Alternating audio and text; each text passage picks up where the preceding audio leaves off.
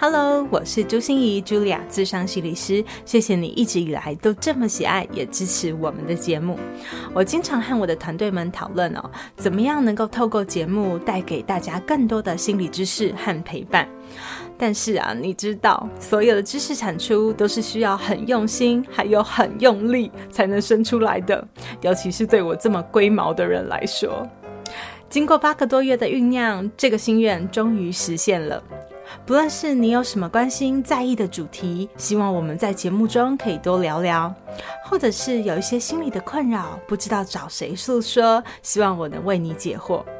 都可以透过心理许愿池和心理的树洞这样的订阅式赞助，来得到你想要的帮助哦。而你的支持更能让我与团队们持续提升节目内容。除了单笔赞助以外，我们也有提供年订阅的方案，不止每个月都能够许愿，还有一些精华整理、课程优惠、影片回看等等，回馈给持续支持的你。当然，当然，我们也非常非常欢迎不求回报的干爹干妈们，愿意用单笔的小额赞助，跟我们一起把这个 podcast 的宝宝养得头好壮壮哦。详细的说明，请看节目资讯栏。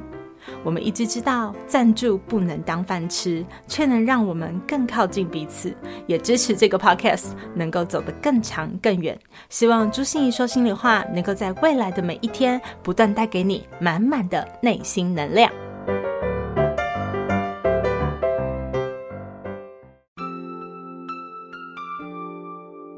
我是朱心仪，Julia，咨商心理师，也是一位中途失明的视障者。在咨商室里，我听你说；在 Podcast 里，也邀请你来听我说那些肉眼看不见，但是心里却更能看到的心理学小技巧与翻转人生的故事。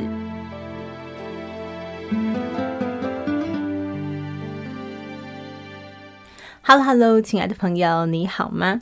我是朱心仪茱莉亚咨商心理师，欢迎收听朱心仪说心里话。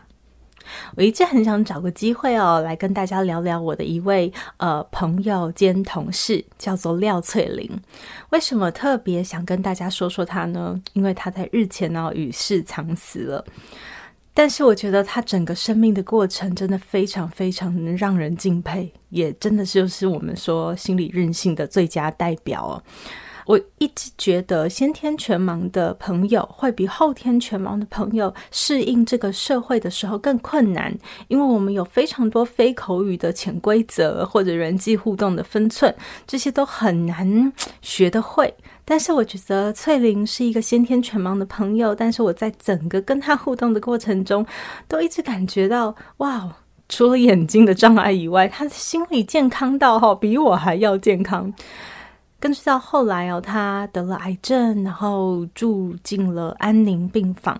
那时候，我的好朋友啊，钢琴诗人王俊杰，还有他的经纪人，也是我的气宣吴美贤小姐，就鼓励他来，呃，把他在病床上发生的一些点点滴滴、心情故事，都可以把他用语音备忘录录下来，然后他们来帮他剪辑和上传呢，录出了这个 podcast，叫做《哭了笑了都想跟你说》。我也好推荐大家听听，因为你会在那个过程里面听到很多，呃，翠玲的确在病痛的时候，她的内心是非常痛苦、非常挣扎，有好多的诅咒，有好多的抱怨，但是你也会听到好多次他，嗯、只要病痛稍微离开自己一点点了，还是那么的心怀感激，然后很感谢身边所有的人，然后跟每一个人都如此真挚的互动，然后吃着他的小咸酥鸡，吃着他的小包王子面，然后还来分享给大家，那种人生很幸福的感觉。对，就是他好活在当下哦，活在任何一个他能够享受的时间里面，所以。也是这个哭了笑了都想跟你说的 podcast，来让我度过了哀伤的四个任务。今天就是要来跟大家分享这个哀伤四个任务。其实我们每一个人都会经历哀伤，很多时候你会说啊，死亡，对，我们就会经历哀伤。但是你知道，死亡有非常非常多种形式哦，所有的分离，所有的离别，所有的道别，都是一种。分离，其实更说穿了，它的最核心的部分就是失落。当我们失落了一个关系，我们失落了一个很珍贵的事物，失落了一个很珍贵的记忆，或者是我们再也回不去那样子的对象的时候，心里都会有非常多的哀伤。所以，只要你真正有爱过、有恨过、有在意过、有珍惜过、有付出过，或者是曾经拥有过，虽然那时候拥有可能当做理所当然哦，不知道这件事情是这么珍贵，可是当他失去的时候，内心还是非常的痛，还是有很多的哀伤。可是，就像我一直要跟大家提的哦，就是所有的情绪都有它的价值，都有它的功能。哀伤也是一样的，哀伤可以帮助我们连接自己，连接对方。只要你好好的经历哀伤的四个任务，哀伤其实会帮助你去成为更好的你自己。就让我们一起来听接下来的哀伤四任务吧。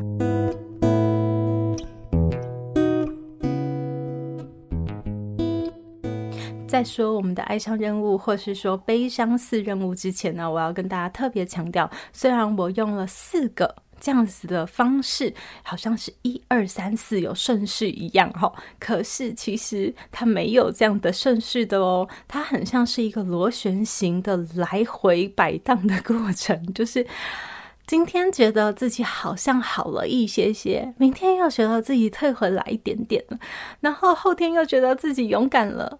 可是，在后天又发生了一些什么事，又让我们觉得特别的被触动，特别的痛苦。哦，所以整个在心理调试的历程，从来都不是直线进行的。经历过悲伤，经历过哀伤，也是这样子的过程。所以，当你自己又掉下来的时候，请千万要视为正常，就是那是正常的过程。你有往上，一定会往下一下下，然后可是我们会有一个趋势一直往上，请。不要过度自责自己，说：“哎呀，我怎么又开始想不开了？我一开始又怎么过不去了？”对，不需要做这件事情，我们只需要嗯，知道我们现在又往后退一点点了，然后接下来我们继续往完成这个悲伤四任务的这个阶段去发展就好。第一个哀伤任务叫做接纳事实。哦，真的事实很难接纳，尤其是失落的事实，真的很难接纳。所以，我们通常第一个遇到这样的事实的时候，通常都是否认的啦。好，这怎么可能会是我呢？怎么可能会发生这种事呢？我不相信。对，嗯，所以有很多警察局打电话给父母说：“哎，你的小孩犯法了，好，被小抓到了警察局啊。”父母的第一个反应是：“怎么可能？我家的小孩不会做那么事了，他那么乖，怎么会呢？”然后或者是我们发现我们的伴侣出轨了的时候，我们也会不可置信：“天哪，怎么会可能发生这种事？”或者遇到好朋友的背叛的时候。好，所以通常我们一开始面对很难接受的事实，那个否认是可以想象也可以理解的。我还记得哦，在我上大学的时候，我上大学是我第一次离家的经验，而且那时候我才失明三年，就是我还是一个初盲者。然后，而且我内心非常的脆弱和恐惧，我对失去非常的敏感，我好害怕再失去哦，因为我已经失去太多了，我觉得。所以我那时候离家去求学的时候，我心里就是非常的忐忑，眼皮一跳，我就会想打电话回家看看我爸爸妈妈还好吗？你们还活着吗？或者是今天遇到了一些不一样的事，路上发生了一些很惊险的事，我马上就会觉得说，是不是有什么预兆？然后我就又很想拨电话回家了。我那时候真的觉得这样子不太行哦，我不知道在呃死亡冥想带大家做死亡冥想的那一集的 podcast，我们跟大家分享过这种心情。那时候我是怎么办呢？诶，我真的就是跟死亡直球对决，因为我发现当我。被他就是这样子突袭而来的时候，我会很痛苦。那我就主动去找他吧，我就把我的所有心爱的人全部都一个一个搬上死亡的舞台，想象着他们的死亡，你知道吗？想象着我要跟他们 say goodbye，想象他们会跟我讲什么话，想象我心里会有什么触动。一开始真的完全不敢想。哦，我觉得现在他我也不敢让他们听，因为他们听了一定会骂我说：“哈，你在大学实习就诅咒我们死。”我真的不是诅咒他死啊，我是想要让我自己有一些心理建设、心理准备。在一开始，我真的是想都不敢想这个要把搬上死亡舞台这件事。哦，我一想到就觉得很放声大哭哦，没有办法，很崩溃。可是到后来，我越来越能心平气和的看待这一切。不是我不会悲伤，不是我不会难过，也不是我不会遗憾，而是我已经开始慢慢接受，人生终将会有分别的那一天。不是他先走，就是我先走，就是这样。那这件事情就是一个事实。那这件事也帮助了我以后在面对好多我的个案，面对失去的时候，我也更能稳定住我自己。所以很多后天失明的朋友啊，呃，到我的晤谈室的时候，都会跟我大骂医生，说医生真是个残忍又狠心的职业。为什么呢？他们都会给他做死亡宣判，就会跟他们说：“你的眼睛现在科学已经没有救了，没有救了，你知道吗？”这样他们就会觉得哇，怎么可以那么歹毒的心啊？嗯，其实我我知道，就是我们面对。别人告诉我们这些事实的时候，我们心里一定是非常痛，而且我们未必相信这就是事实。但是我也能理解医生的好意，因为有时候哈，追求希望。和好好过现在两件事是可以并存的。以后我可以来跟大家分享一下这两件事要怎么并存。可是我们人常常就是有了一点可以不要面对失落的希望感的时候，你就会努力去追求那个希望，而忘了我们也要好好过现在。所以我们开始花了很多钱，中医、西医、偏方，到处治疗，三跪九叩，出国求医，然后被骗了很多钱，甚至是 遇到很多这样的诈骗的现象哦。呃，那医生只是想要 让我们 stop 住，就不要再卡在这里了，就接受事实吧。所以哀伤的第一个任务，就是要请我们接纳事实。你越能快一点的接纳事实，越能从这个挣扎的泥淖里面脱困。你卡在里面越久，真的会痛苦越久。第二个任务就是接触情绪。你能想象面对失落、面对这些离别的时候，呃，不是生离就是死别的时候，我们会有什么样的情绪吗？一定会非常非常的难受啊！非常多的情绪都翻江倒海而来，让人非常不舒服。所以，谁会想要接触这些情绪呢？可是，越难接触的情绪，我之前的 podcast 就一再跟大家提吼，不要被动等情绪来突击你，你要主动给情绪一段时间。也就是允许自己好好哀伤这一切，好好去思考，好好去想，好好去怀念，好好去回忆，好好让自己去经历这个哀伤的历程。我知道这个是非常不舒服的历程，但是我们一定得去经历，我们才有办法再抬头可以呼吸。我有一位个案呢，他其实是我非常非常尊敬的一位个案，因为我觉得他很顽强的生命力，这是我真的一直都非常敬佩和欣赏的一面。嗯，怎么说呢？他是一个单亲家庭长大的孩子，但是因为他从小父母离异，嗯。真的是一个很破碎的童年，所以他等于是隔代教养长大的。但是在这隔代教养的过程中，他又遭遇了非常多的霸凌，甚至是性侵的过程。我觉得他都一再的挺进，可是有一关他真的觉得自己很难过，是什么样呢？有一次医院突然临时通知他，他的外公即将要不久于人世，请他赶快到医院来，呃，跟他外公见最后一面。他其实跟他外公一点都不亲，只是在很小的时候曾经见过一面，就这么一面而已哦。但是当他长大以后接到这个通知，你说他会不会去呢？他当然会去。去见到他的外公的时候，他看到他的外公卧病在床的状况哦，然后看到他的外公离开人世，然后看到他外公好像身边真的没什么亲人。他觉得心里好痛、好酸，然后还有一种是好后悔、好遗憾的感觉。如果我早一点来看外公，如果我可以早一点回家孝敬他，或者是我主动来找他，会不会一切就会不一样了？会不会我心里的那种痛、那种伤、那种遗憾的感觉就会少很多了？所以他开始养成了一种习惯哦，就是他觉得，因为悲伤实在是太痛、太不舒服了，所以如果我自己可以多尽一点力，可以多做一点事，不要让我的人生留下遗憾、后悔，我是不是就可以悲伤少一点了呢？当他有了这样的决定以后，他开始就负担起了所有照顾长辈们的责任。因为刚才有提到嘛，他是隔代教养的，其实所有跟他比较亲近的都是长辈们，所以他帮一个送走了一个，再帮一个再送走了一个，甚至连他的爸爸的妈妈，也就是他的呃奶奶。他真的从来没有见过面哦，但是因为他的爸爸已经没有能力，也没有办法再去照顾他的奶奶。他奶奶生病的时候，他又回去照顾他的奶奶。他发现他的整个人生，从十八岁以后到现在已经四十岁了，好像都是在为这些长辈们付出奉献。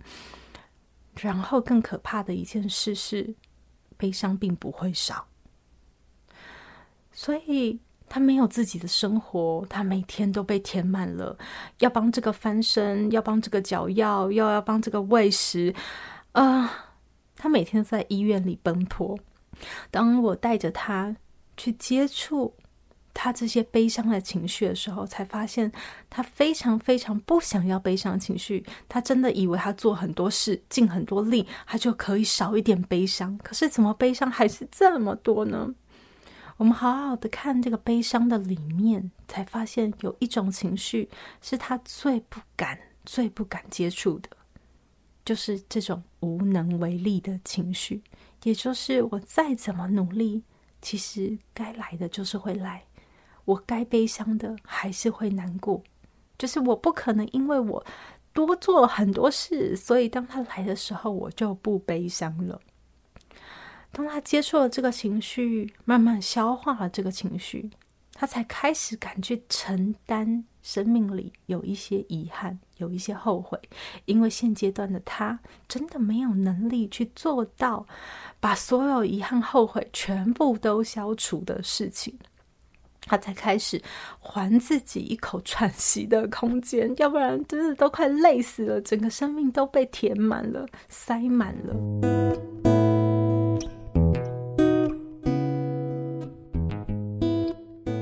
哀伤的第三个任务叫做适应改变，也就是适应这个关系不一样以后所产生的生活改变。你知道前两者，一个是认知上面的松动，也就是我们要接纳事实；另外一个是情绪上面的消化，也就是接触情绪。但是这个适应改变，它就是一个习惯，习惯的改变。我们常常听到人家说：“哦，时间会治疗一切，对不对？”好，时间会治疗什么呢？它的确会让我们的认知比较松动，让我们的情绪比较有时间可以消化。但是最重要的是，时间会治疗什么呢？治疗我们的习惯。你知道，习惯是一件最难、最难改变的事情。哦，所以我们要。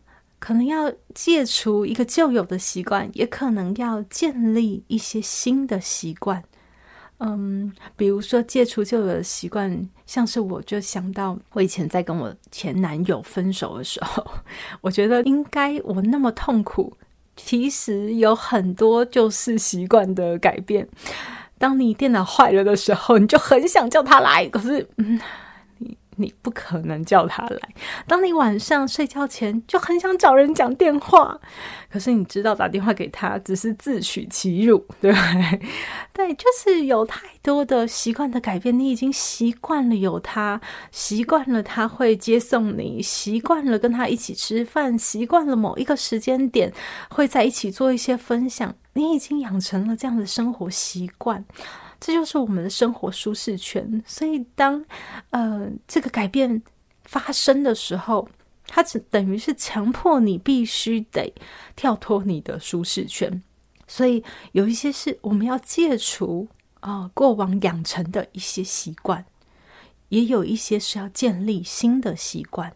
比如说，我辅导很多的中途失明者，他们就在建立一些新的习惯。比如说，开始学习用智慧型手机的时候，是用听的，而不是用看的。我们用听的来吸取讯息，那些操作的手势到底要怎么使用？开始要学习盲用电脑。好，用听觉的方式来跟这个世界接触，在学习的过程中，他们都很痛苦。为什么呢？因为你知道那些事实啊，就是你看不见啊，才要用这种方法呀，或者是那个情绪啊，都会跑出来呀。你看不见了，你看不见了。所以，当我们在适应一个新的改变或建立一个新的改变的时候，都一定会把我们的这些伤痛哦，全部都再翻涌出来一次，所以这件事最需要时间来做治疗的。所以为什么我们总是会说啊，就是触景伤情哈，就是看到了一些东西就会联想到一些东西。那像有一些节庆啊，像是呃最近母亲节快要到了啊，哦、或者是有一些纪念日啊，呃这些时候也特别让我们会勾起。好，那些无法适应的改变，那些还没处理好的认知，还没调试好的情绪，都会在那个时候翻涌而出。所以，如果你自己正在经历这样的哀伤阶段、哀伤任务的话，请你千万不要过度自责，允许自己更多的悲伤的权利，因为这些时刻真的很难熬。如果你身边有这样的朋友，也请你记得，在这些每逢佳节的时候，请你一定要多花一点时间，给他们更多的陪伴和耐心。哀伤的第四个任务哦，就是重建关系。其实我非常非常喜欢一个词，就是想念，英文的 remember。大家可以知道。想念就是 remember 嘛，remember 它的字根其实是 member，就是成员。remember，re 的意思就是再一次，所以是我们重新有一个新的关系，重新再当一次成员的那种感觉。remember，我真的觉得非常有意义哈。很多时候，我们对于一些过往曾经发生过的事啊、发生过的伤啊，我们真的很想就否定它，就干脆不要认识你，我现在就不会那么痛嘛，对不对？当我失恋的时候也是这样想的哈。可是，当你否定了它，当你否定了这段经验，你不再 remember 的时候，你知道吗？你也就否定了那个时期的你，你会觉得自己很荒谬，自己很无聊，自己为什么要这么的不值得？所以你也等于否定了你自己。所以 remember 是一个非常重要的悲伤任务，在最后的时候，你会逐渐长出一个新的关系。就像我。呃，失恋完后哦，有隔了一段时间吧，就参加了一个心理剧的工作坊。在那个心理剧里面哦，我就去很勇敢的当了主角，然后去处理了这一段恋情的这个重新定义的关系。就在里面哦，当然是哭的乱七八糟啊，泣不成声这样子，然后。我还很记得那个导演，就是在最后一幕的时候，他就在呃天花板上开始掉下很多颜色，很因为我还可以看得到色块嘛，他也知道这件事情，所以他就掉下很多大布条，就是有蓝的布条，有红的布条，有紫的布条，有绿的布条，好多布条都在舞台上面。然后他开始让我在那个布条的丛林里面钻啊钻，穿梭，然后就带着我，然后跟我说。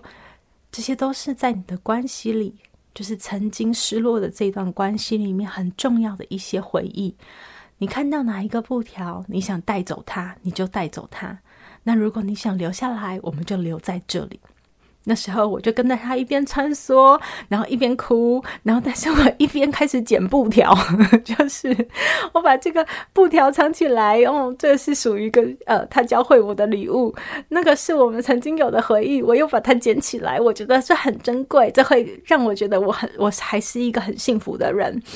哦，我沿途就是就很像在挑衣服吗，就是沿途一边走一边看，然后就一边剪布条，然后最后我手上就握着好多颜色的布条，然后导演就跟我讲说：“嗯，这就是重新的你。”你重新的定义他，也重新的定义你。诶，我觉得那时候对我来说，真的是才是一个新的生命的开始。我也想跟大家分享一下，在我晤谈室里面发生的一个故事哈，就是我有一个个案啊，也是一个非常辛苦的女生。呃，我说她辛苦，其实大家都觉得她应该像个公主，就是她有一个，呃，她也是单亲家庭长大的，她有一个非常非常的呃认真负责当爸爸的这样的一个角色，所以她 从小的生活很像是爸爸是长工哈，就是所有的家事好都是爸爸做，他呢只要负责好好念书、好好玩耍就可以了。所以他从小就觉得爸爸为他付出非常多，牺牲非常多，什么事情都会为他做，为他想。哦，那他呢，只要唯我独尊，当个小公主就好了。可是这件事情好妙，就是到了出社会的时候啊，他爸爸突然跟他说：“你知道吗？我们有付多少学贷？然后爸爸现在呃，就是退休了，没有钱了，所以你每个月就要给爸爸两万块。”各位，你知道吗？给一个毕业刚毕业的人两万块，就叫他每个月要给家用两万块，是一个多么沉重的负担呐！可是他咬牙一想说：“他说，哎，爸爸从来没有跟我商量过，也我也从来不知道家里有经济上的困难。可是家里真的没有，因为爸爸的存款明明还很多很多很多，可是就是因为爸爸没有再赚钱了，所以爸爸很多的不安全感，然后就叫他要给钱。”他就觉得爸爸为他牺牲奉献了这么多，所以他现在也应该摸摸鼻子，应该要回馈，这是他作为女儿的本分。他现在为他爸爸牺牲奉献也是应该的，所以他就辛辛苦苦，真的是啊，每个月都给爸爸两万块。然后他看到同学们可以去买什么，可以去看什么，可以去逛什么，而他都没有办法，他也觉得心里好酸。他有曾经跟爸爸讲过好几次，就是其实我们家里钱还够啊，一开始是不是不要给我那么多经济负担啊？可是爸爸就是，我跟你要两万元还少了诶，你知道你欠我多少钱吗？是，就是爸爸是一个非常好的爸爸，他觉得是一个无条件为他付出的爸爸，所以他没有办法违抗。可是你知道，心中的那个愤怒，心中的不满，每一个月要给两万块的时候，然后他自己累趴了，惨兮兮的时候，还要硬挤出来给他两万块，甚至是他没有两万块给他的时候，爸爸叫他去借，哇！那些时候，他都觉得心如刀割，好痛好痛，他不知道该怎么办。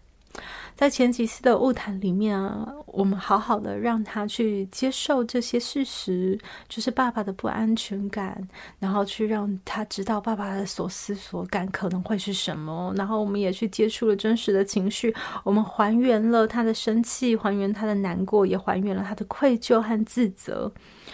之后呢，他开始问我说：“哎。”心理师为什么那么久还没有好？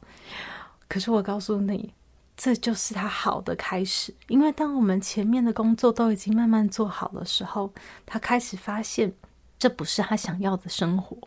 他开始跟我有力气去讨论，所以他跟爸爸要怎么维持一个比较健康、比较好的界限。他想要拥有更多独立的空间。他开始愿意从小公主负起自己应该负的任务。他不再把爸爸当长工，他也想要一起有能力去维持一个家。从一个小公主，她想要当一个很平凡的人，愿意呃去烧饭啊、洗衣啊，然后去学习这些事情。而爸爸一开始都是跟她讲说：“没关系，我来，你不用做。”因为这是他们常年养成的习惯。可是他现在主动赋予了爸爸一个角色，就是爸，你教我好不好？我想学这个。所以他开始慢慢把爸爸放在老师这个位置上了，去教导他怎么学习独立，怎么学习的过生活。那他当他后来开始还是每个月要付爸爸钱的时候，他跟爸爸说：“爸爸，我跟你说，虽然你觉得这是我应该给你的钱，可是我觉得这不是我应该给你的，而是因为我很爱你，所以我才愿意给你钱。”呃，我觉得开始。那个界限越来越清楚，他开始有他自己想要的生活，他没有伤害他爸爸，因为他还是真的非常爱他爸爸。可是他开始拥有自己独立的空间，爸爸没有改变，而是他重新的 remember。他现在把爸爸放在亦师亦友的角度上，而不是一个予取予求的爸爸，也不是一个他一直为我付出，所以我也要一直为他付出的爸爸。是他的心里重新定位了彼此，所以我常常会问我的个案们哦，就说：当你走过了这些爱上任务之后，你会想用什么样的心情在看待这一切呢？很多人说他现在还没有办法看到逝者的照片，因为想起来就痛。的确，可是我们希望你能好好的把这段关系、这段回忆。这个很重要、很珍贵的记忆，在你心上仍然有一个位置，你能跟他重新 remember。如果你问我说啊，要怎么比较快的能够顺利的度过这哀伤的四个任务呢？我会跟你讲，这个答案就叫好好的哀悼，哀悼，哀悼，就是哀悼。你看我说了多少次的哀悼？对，就是好好的哀悼。呃，有人会问我说：“哎，心怡，你都敢谈死亡了哈，你都敢想死亡了，那看起来你应该很豁达嘛，对不对？你以后死了，你会想要呃办告别式吗？还是你根本不需要啊？就是烧一烧，你知道树葬啊、花葬啊、海葬啊，现在不是有很多这样子的葬吗？你会想要有一个仪式吗？你会不会觉得那无聊？反正你又看不见了，你都已经死了，对不对？”对，可是我会说，不管我看不看得见，我还是希望有一个告别式。为什么？因为那个告别式不是为我，是为了所有生者。因为我知道每一个人真的都需要连接自己和连接别人，所以在告别式上，大家能一起接受这个事实，接触这个情绪，一起去经验这个改变。一起重新定义他跟我的关系，重新把我放在心上。我觉得这个是非常有意义的一件事哦。所以，嗯，你你知道，心理师死了还是在想着心理健康的事情，就是还是觉得为了大家的心理健康，我觉得应该还是要办个告别式，让大家一起互相扶持，来走过这个哀伤任务，去连接自己和连接彼此。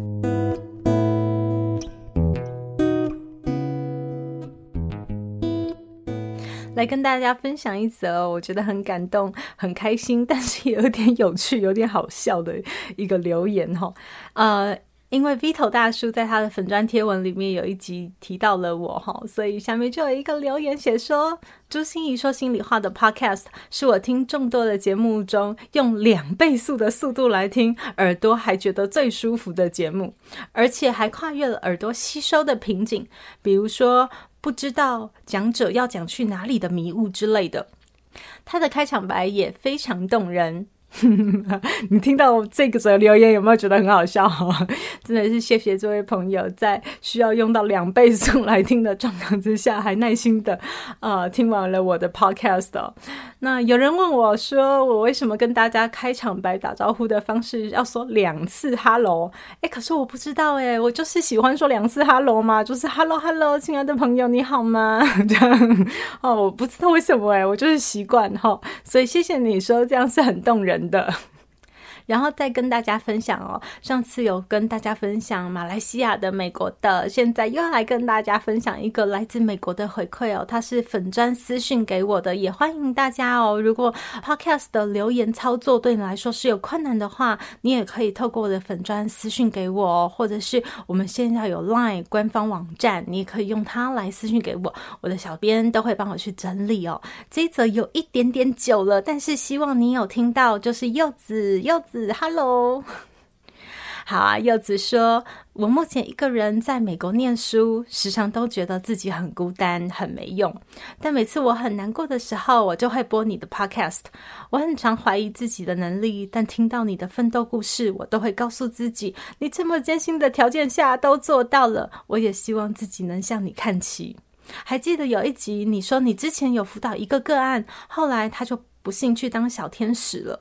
那件事造成你很怀疑自己能不能当心理师，但我只想跟你说，你绝对很有资格。